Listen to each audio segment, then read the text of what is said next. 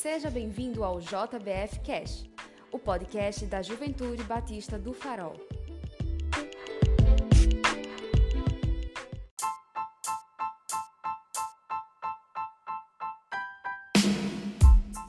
Fala galera, aqui é o Thales. Vamos começar mais um JBF Cash, canal de conteúdo devocional da Juventude Batista do Farol.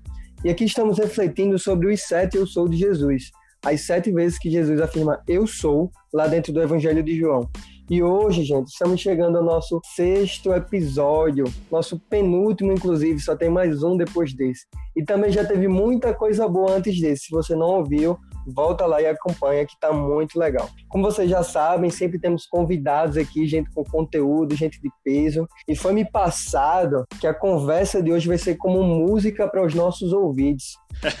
é isso aí, Thales, cara. Quem fala é Jonathan, e realmente vim, eu vim trazer um pouquinho de peso, né? Já que eu toco contrabaixo, trazer um pouquinho do fogo do Espírito Santo para essa conversa. Então, o que eu vou dizer, né? Tocando bateria. Eu sou Carol, é uma experiência nova e vamos ver o que Jesus tem pra gente hoje. Poxa, Carol, tu é bem, viu? Tu achou?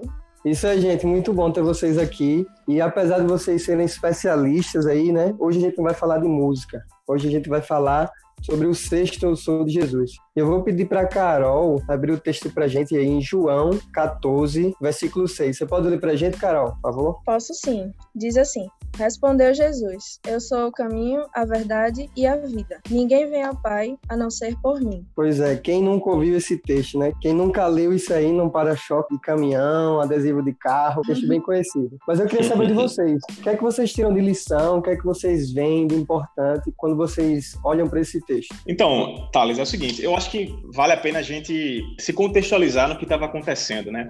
Jesus sabia que a crucificação estava se aproximando. Os sacerdotes, os fariseus, estavam tramando a morte dele. Então, sabendo disso, que a sua morte estava chegando, ele reservou as últimas horas para passar com seus discípulos, onde ele se reuniu no cenáculo com eles. Então, nessa parte, início parte final da história de Jesus, ele inicia com uma lição valiosa para nossas vidas como cristão, uma lição de serventia, né? Quando ele lava os pés dos discípulos. Então ele lava os pés dos discípulos. Após lavar os pés dos discípulos, ele começa a meio que metralhar os discípulos com afirmações que deixam eles muito angustiados, né? Primeiro ele fala no versículo 21 do capítulo 13 que um dos discípulos vai traí-lo. Depois ele fala que ele, Jesus, vai deixar e vai para um lugar que os discípulos não podem acompanhar, né? No versículo 33 e 36. E no versículo 38, ele defere o último golpe nos discípulos, ele fala seguinte: Pedro, você vai me negar três vezes ainda. Então, tudo isso foi o bastante para que o clima de angústia pudesse ser instaurado nos discípulos. Então, se a gente levar em consideração, porque todos ali eram judeus e os judeus acreditavam que o Messias ele viria para a Terra e iria instaurar o reino de Deus aqui entre nós.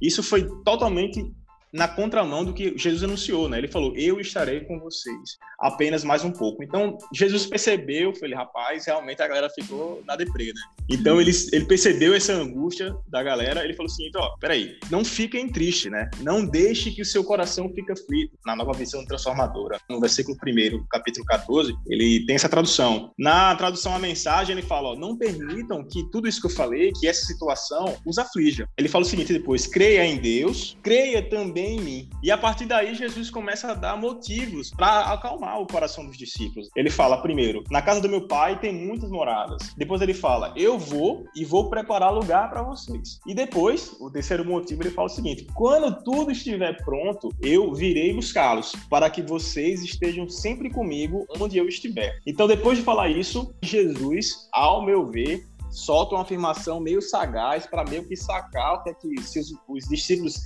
já tinham aprendido ao longo de toda a sua caminhada, né? Quando ele fala o seguinte: vocês conhecem o caminho para onde eu vou. E aí que entra Tomé perguntando, né, Carol? Se a gente for pensar no contexto, em toda a situação, imagina, Jesus está sentado com os discípulos, ele dizer tudo que vai acontecer e você se sentir bem. É quase impossível. A gente consegue perceber a angústia que os discípulos sentiram no versículo 5, quando Tomé diz: Senhor, não sabemos para onde vais. Como então podemos saber o caminho? Fica claro a angústia dos discípulos e é bem fácil de entender. Eu, particularmente, particularmente, ficaria muito insegura, porque Jesus estava presente, Jesus guiava. Não que ele vá deixar de fazer isso, mas era um costume entre os discípulos. E aí, quando Jesus afirma, Eu sou o caminho, em resposta a Tomé, ele está reforçando justamente a ideia de que ele era o Messias, que representava o acesso pleno a Deus. Ou seja, a gente pode dizer que seguindo esta única verdade, que Jesus é o único caminho para chegar até Deus, eu penso que seja um convite ao descanso, sabe? A derramar a confiança de que ele veio para restabelecer a nossa relação com o Pai. Em momentos de aflição, a gente percebe Jesus tendo muito cuidado com os discípulos, sabendo que não vai ser fácil, mas ele faz questão de ter cuidado e de dizer que ele vai estar e que ele nunca vai deixar de ser, entende? E isso me chamou muita atenção nesse texto. O cuidado de Jesus ao contar tudo o que iria acontecer, mas de confortar o coração daqueles que ficaram, justamente na missão de continuar propagando o seu evangelho. É verdade. Então, ele fala que ele é o caminho, ele fala que ele é a verdade, né? Mas qual seria essa verdade? No meu entendimento, ele é a verdade porque ele incorpora a suprema revelação de Deus, né? Deus se revelou em Jesus e Jesus veio ao mundo trazer o seu evangelho, trazer a sua palavra, né? Que é a palavra de Deus. Jesus, ele veio para esclarecer os nossos corações e libertar da mentira e da escravidão do pecado, porque Jesus, ele era a verdade e é exatamente o oposto do que era o pecado, né? Que era a mentira. Então, Jesus Jesus ele veio para contrapor realmente a esse ponto, né? Ser a verdade que vai nos libertar e vai nos santificar, né? Ele nos liberta e nos santifica. Desde o prólogo de João, ele traz vários aspectos, né? Em verdade, que era verbo, que era palavra, que era vida. Então, a gente pode ver isso ao longo do texto de João todo. E ele é a vida que tem a vida em si mesmo. No capítulo 5, versículo 26, diz assim: O Pai tem a vida em si mesmo e concedeu ao seu filho o igual poder de dar vida. Então, ele é a vida e ele pode dar vida. Né? Na primeira carta de João, no capítulo 5, no versículo 20, o autor afirma que Jesus é Deus verdadeiro e ele é a vida. Cristo é a própria vida e nele estava a vida. Então Cristo veio para trazer vida, né? Vida em abundância, como a gente pode ver no capítulo 10, versículo 10 também. Então Cristo, ele, eu entendo que ele é a verdadeira, ele é a vida que é necessária para vivermos eternamente na casa do Pai, né? Como ele já tinha falado anteriormente, né? Na casa do Pai dele havia muitas moradas, etc. O que é que eu enxergo disso tudo? Eu enxergo que essas três palavras, caminho, verdade e vida, entre elas é uma relação de causa e consequência. Até o D.A. Carson, ele fala o seguinte, que Jesus ele é o caminho para Deus, precisamente porque ele é a verdade de Deus. E ele é a vida de Deus. A gente pode ver isso no prólogo de João, por exemplo. E também ele fala no capítulo 11, versículo 25, eu sou a ressurreição e a vida. Então, eu entendo que é uma relação de causa e efeito, de forma que somente pelo fato de Jesus, ele ser verdade, também ser a vida, é que ele pode ser o caminho para Deus. E eu concluo essa minha fala inicial com uma citação que eu achei bem interessante do livro Imitação de Cristo, de Tomás Kempis. Ele meio que parafraseia Jesus, ele fala o seguinte: Sigam-me, eu sou o caminho e a verdade e a vida. Não é possível andar fora do caminho. Não é possível conhecer fora da verdade. Não é possível viver fora da vida. Eu sou o caminho pelo qual vocês devem andar, a verdade em que vocês devem crer, a vida na qual vocês devem pôr esperança. Eu sou o caminho inerrante, a verdade infalível, a vida infindável. Eu sou o caminho reto, a verdade absoluta, a vida verdadeira, bendita, não criada. Se vocês permanecerem no meu caminho, conhecerão a verdade, e a verdade os libertará e tomarão posse da vida eterna. Isso, gente, perfeito. E o que me chama a atenção sobre o que vocês falaram que diante de todo o contexto, né, que está acontecendo, a situação dos apóstolos que estão ali, essa palavra ela vem como uma palavra de conforto, uma palavra de alento para tudo aquilo que eles iam vivenciar que Cristo estava expondo para eles. Mas como vocês bem colocaram, não deixa de ser um ensinamento muito importante de Cristo. Mesmo sendo uma palavra de conforto para eles, ainda assim traz um peso no ensino que eles deveriam ter certeza e crer naquilo, não só naquele momento que eles estavam vivendo, mas pelo restante da vida e do ministério deles, que eles iam propagar depois da partida de Cristo. Exatamente.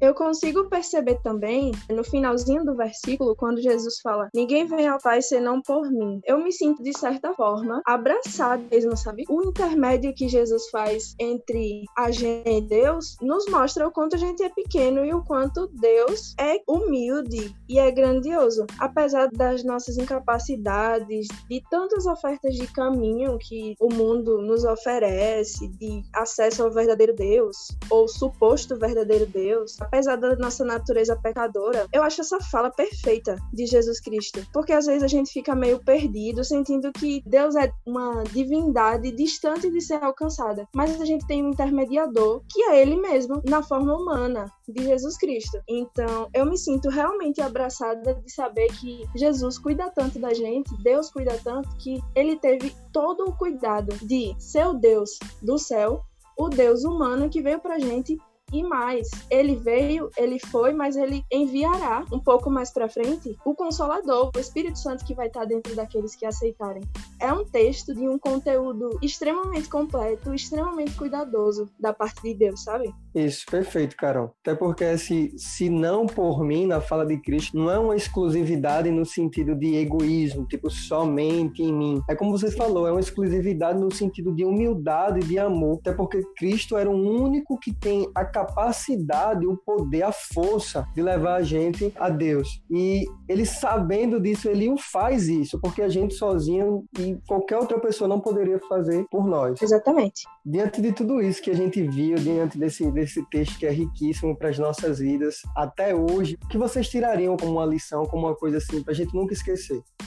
Na vida de Jesus, a gente pode ver Jesus falando de várias formas, né? Ele fala por parábolas ou ele fala muito diretamente. E esse texto é um texto que ele é muito incisivo. É, a gente acaba meio que se perde em algumas, alguns dilemas internos, ou então é, os jovens, principalmente, tentam encontrar brechas na Bíblia para tentar achar um caminho para que não faça a coisa certa, né? Para fazer uma coisa errada, entre aspas, né? Embasado na Bíblia. Mas Jesus fala o seguinte: ó, eu, Jesus, sou a verdade, eu sou a vida e eu sou o caminho. Então ele é muito enfático nisso. Então a verdade realmente é Jesus. A verdade é a vida de Jesus. A verdade é o Evangelho de Cristo. São os seus mandamentos. Então a gente tem que hoje e sempre nos espelhar na vida de Jesus para podermos seguir firmes na caminhada, né? Porque realmente que sem sem nos espelharmos em Jesus, é impossível realmente a gente alcançar a vida eterna e realmente sermos verdadeiramente cristãos. Eu consegui perceber também que se a gente for observar o restante do capítulo, Jesus ele reafirma o cuidado que ele tem. Ele fala que os discípulos o verão, que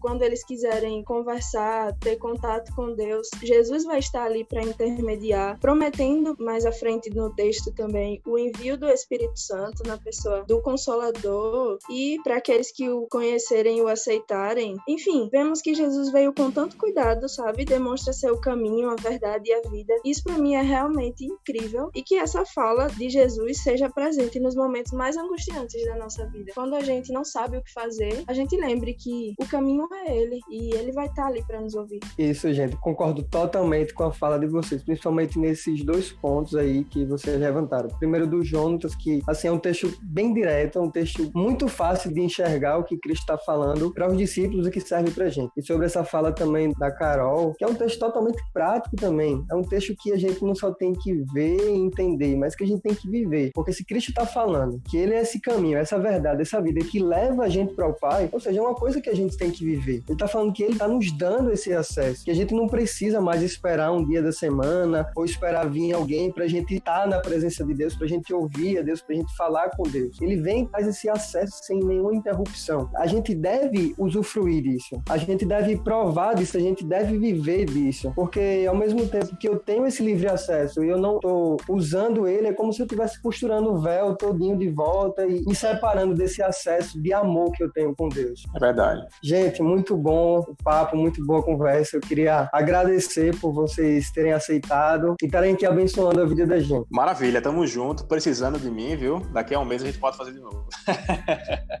Precisando de mim agora para tocar. Beleza. E você que nos ouviu, eu queria te encorajar a continuar nos acompanhando. Nessa série a gente ainda vai ter um último episódio e depois disso ainda tem novidade para o nosso JBF Cash. E não esquece de repassar, assim abençoando a vida dos outros. Obrigado por nos ouvir e até o próximo JBF Cast.